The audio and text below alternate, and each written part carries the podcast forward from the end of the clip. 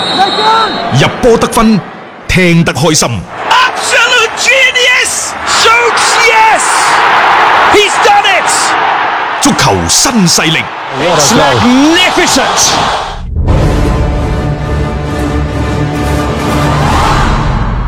睇完西甲聯賽之後呢，我哋睇英超。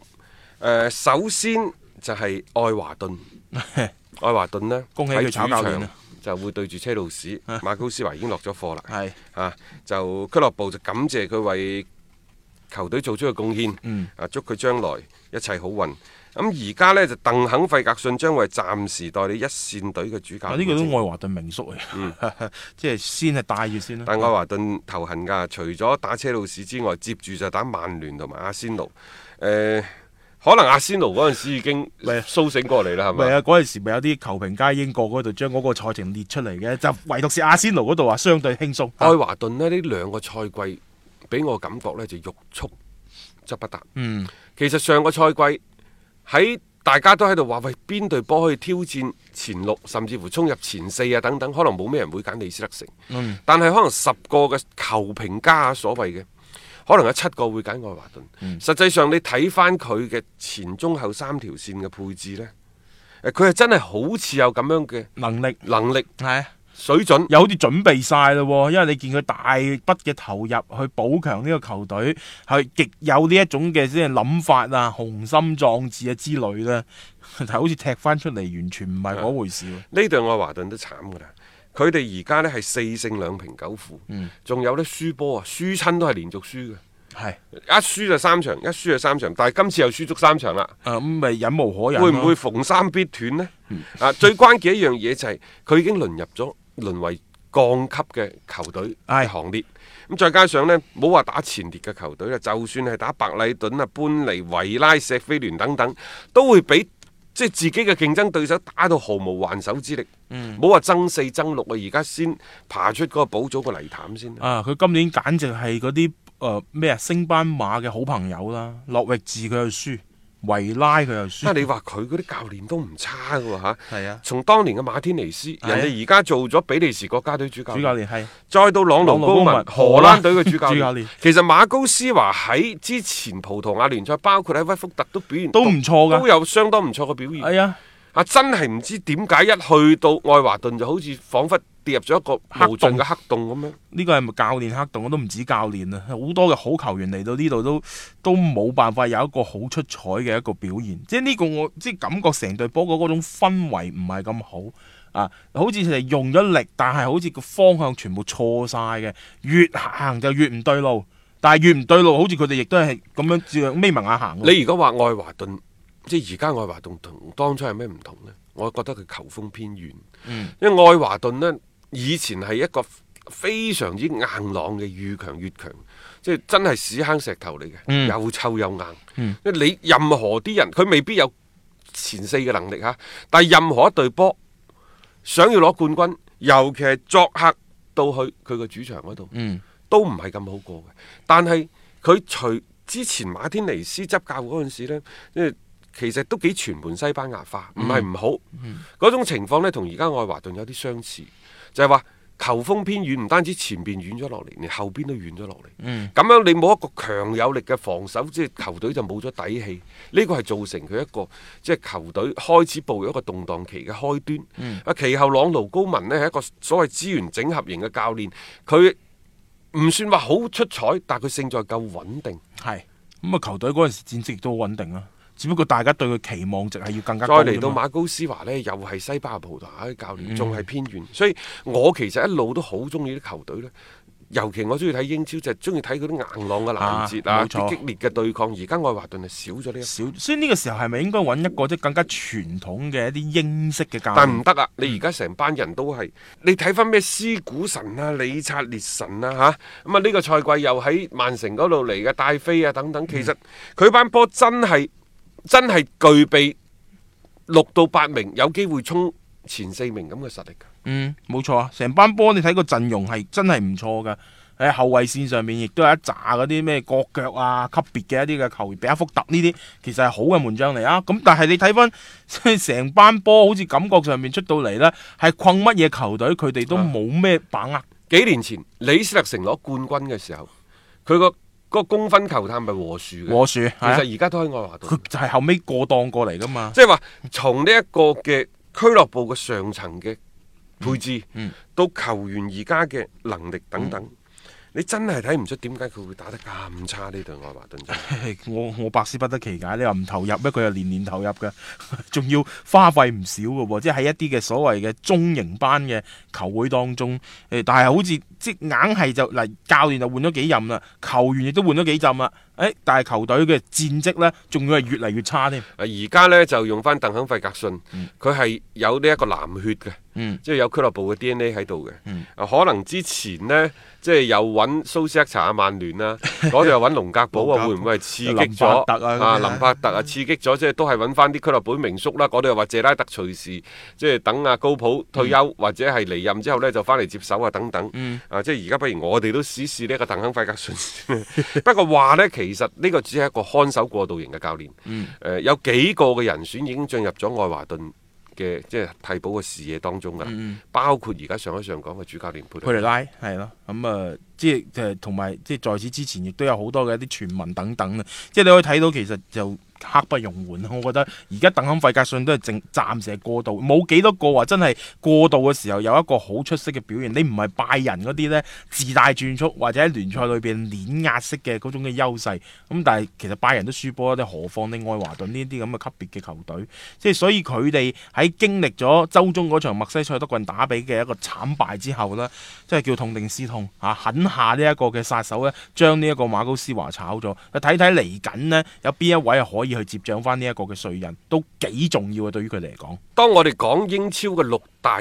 所謂傳統強隊嘅對陣嗰陣時，唔講翻呢六隊波，相反講佢哋對手呢，愛華頓可能係我哋着物最多嘅一隊。嗯，你亦都可以睇到，其實愛華頓其佢哋係有能力、有實力嘅。而且佢有底蘊啊嘛啊呢隊波嚇，咁喺英超即係成個嘅歷史當中，佢哋又係一隊佢即係好未降過有班標誌性嘅球隊佢未嚟降嘅。過班嘅。係誒，只話車路士嘅情況呢，就即係隨住阿巴拉漢嘅復出，嗯啊咁即係譚美阿巴謙啊。係誒、贏完阿斯通維拉之後呢，你可以將佢視之為就係步入一個可可能會一個連贏嗯嘅咁嘅咁誒嘅走勢當格中啊局㗎啦。係咯。但係佢可能誒、呃即係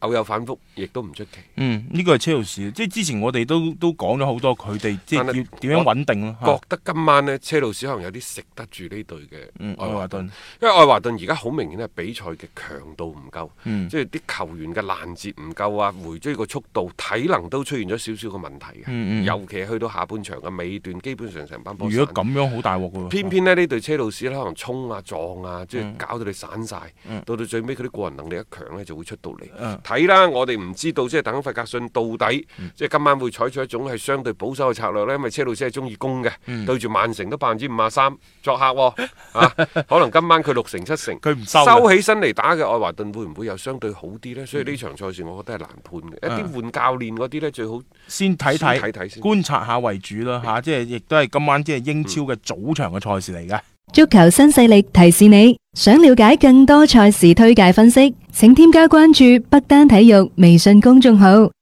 北單體育公眾號無需註冊，一鍵辦理，及時了解各位專家老師嘅賽前臨場信息發布。接住呢，我哋睇就係熱刺對住搬尼嘅賽事，咁啊熱刺呢，就啱啱輸咗俾曼聯曼聯嗯喺賽後呢，入波嘅功臣迪利艾里就承認，就自己嘅球隊多少有啲咁多輕敵浮躁嗰個心態啊！嚇，即係我就唔明你有咩資格係咯、去輕敵，係咪曼聯靚仔波多？但係奧脱福嘅尊嚴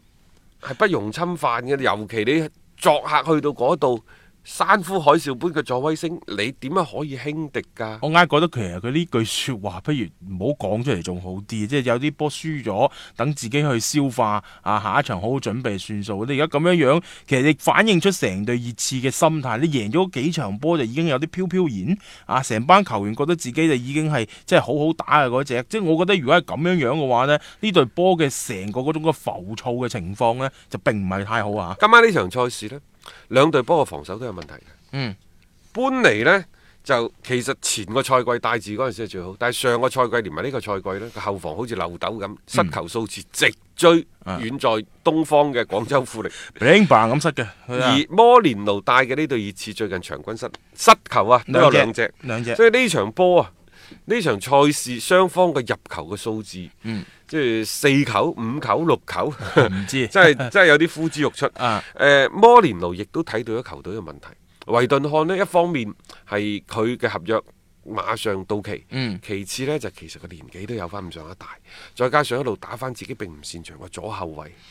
你年紀一大又唔擅長回追嘅速度，轉身又慢。嗯咁你點樣頂得住對方啲如狼似虎嘅前鋒呢？嗯而家、就話呢，摩連奴就睇啱咗諾域治嘅一個僆仔，嗯，哥費里。係咁啊，廿一歲嘅一個中後衞嚟嘅啫，咁、即係希望係慢慢慢慢要去革新呢支球隊。我覺得呢個都係下一步，因為之前我哋講過摩連奴上任之後呢，第一步要做係穩定軍心啦。咁我覺得呢樣嘢都 O K 嘅，起碼佢戰績係交代咗過去。跟住落嚟呢，我覺得佢喺陣容上面都要做翻一啲嘅即係補強，或者係按佢自己嘅一個諗法咧去打造翻呢個陣容。你話熱刺呢度呢，即係列維肯唔肯俾錢摩連奴買人呢？因為摩連奴其實你睇佢過去所有嘅球會嘅執教嘅經歷，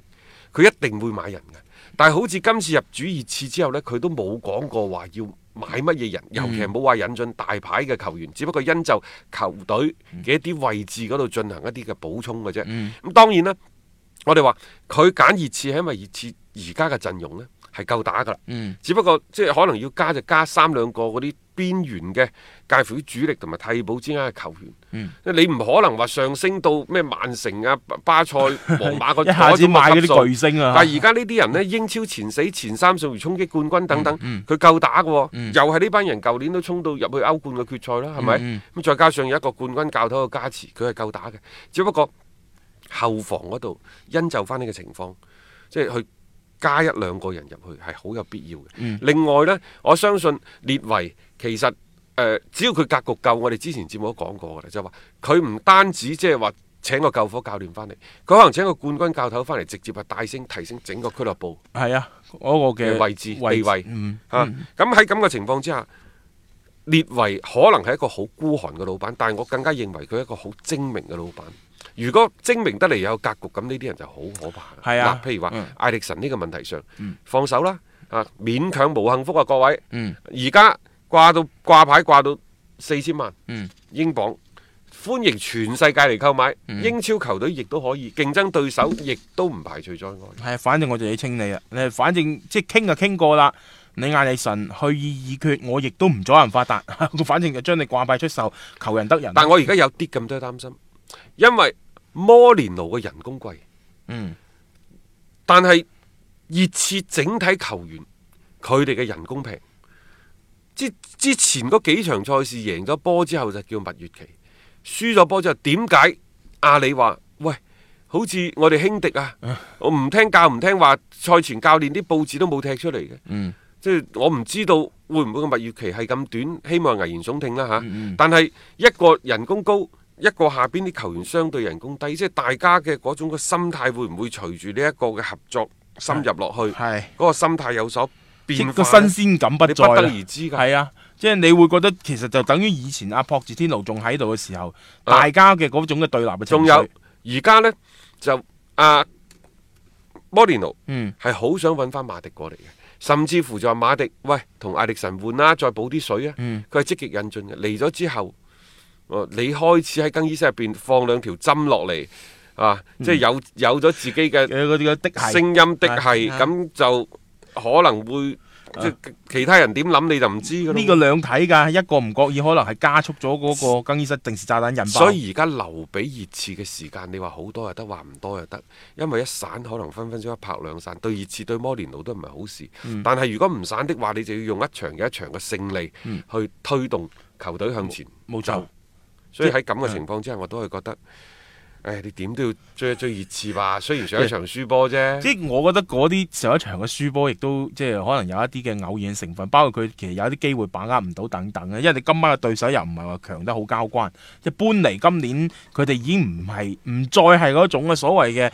球風強硬、守得好頑強嘅代表，我唔覺得佢哋係咁樣樣。如果成班熱刺嘅球員嘅心態真係端正咗的話，我相信翻到主場嘅呢隊熱刺呢，仲係會即係幾有呢一個睇頭咯。咁、始終呢幾場嘅比賽落到嚟，阿啊摩連奴所帶嘅球隊呢，都係一種嘅幾進攻型嘅一種風格。誒、大家係願意去接受並且係期待佢哋嘅一個演出嘅。係咁啊，呢個呢就係誒熱刺對搬嚟嘅情況。咁啊利物浦呢，今晚亦都會作客嚇，對手呢就搬尼茅夫。啊，搬尼茅夫最近呢，其實已經連輸四場，佢而家呢就係十六分排喺第十二位，但係咁佢距離降級區得嗰三四分嘅啫，亦就係一場波嘅距離。而最關鍵佢最近嘅四連敗，真係俾人打到一無是處。佢贏完曼聯之後嗰口毒奶啊，食到而家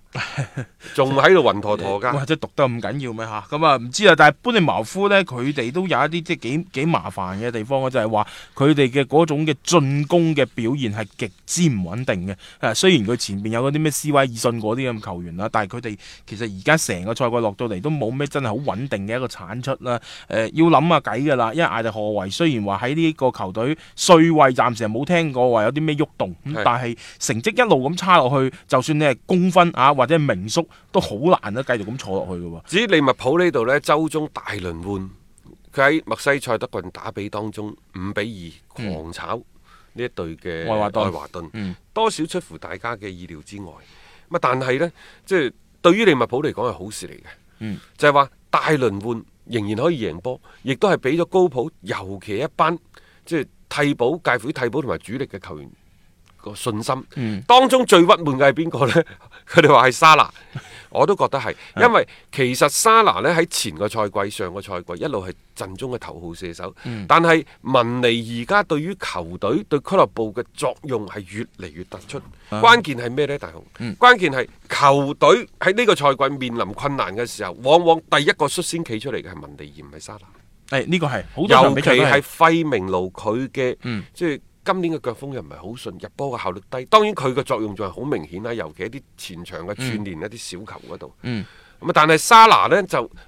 係得緊嘅，嗯文利係起緊嘅。起緊。所以我哋話點解今年前邊所謂嘅紅箭三合啊，而家叫我都唔知點起呢個名嘅。紅箭三合啊， 即係呢三個人呢，即係佢嘅效率係下降，但係兩個邊嘅助攻不斷咁增加，中後場入波嘅球員嘅人數喺度增加，係、彌補咗呢三個人效率下降嘅帶嚟嘅嗰個缺陷。